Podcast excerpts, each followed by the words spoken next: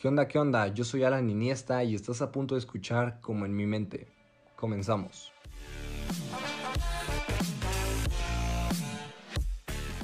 El día de hoy vamos a platicar el problema en intentar ser perfecto.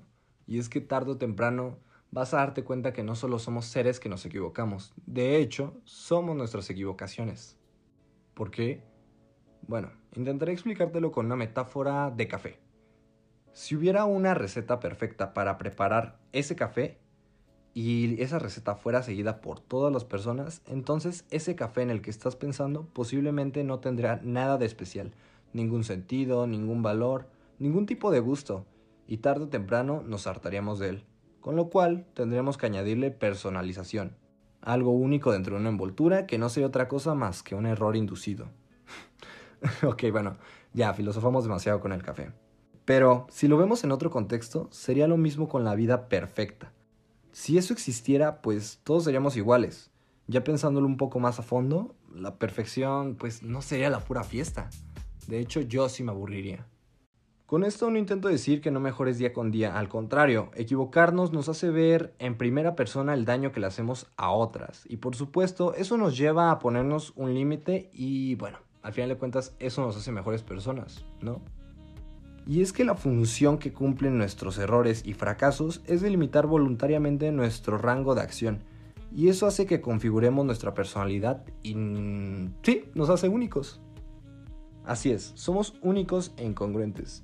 No todos tus pensamientos pueden compaginar siempre a la perfección, porque aunque tú sientas que eres alguien que sustenta sus argumentos de la mejor forma y nunca te contradices, brother, déjame decirte que esto no es así. Y es que aceptar que tenemos errores nos frustra y es más fácil hacer como que no están ahí. Pero si quieres sentirte realmente más admirado por ti mismo, busca hacer un cambio de vida. Ahí donde se te facilite más, en donde más te diviertes, no sé, en donde ni siquiera te das cuenta que impactas positivamente en la vida de otros. Yo creo que si buscas esos huecos de imperfección que te complementan, dejarías de juzgar al de al lado y reconocerías que no eres perfecto. De hecho, eso no te haría sentir mal, porque al final de cuentas lo estás decidiendo con conciencia. Yo tengo varias incongruencias de no te pases. Digo que quiero ayudar a las personas y que no hay que juzgarlas, pero me formo ideas y críticas de algunas que ni siquiera conozco. Quiero ayudar al planeta, pero gasto demasiada agua, me encanta andar en carro y cuando voy a fiestas, sinceramente, uso el vaso rojo, que a final de cuentas es de plástico. Y bueno, si hay música que digo que no me gusta, seguramente me podrás ver cantándola en un viernes a las 2 de la mañana. Y así podría seguir. Tengo demasiadas incongruencias. ¿Cuáles son las tuyas?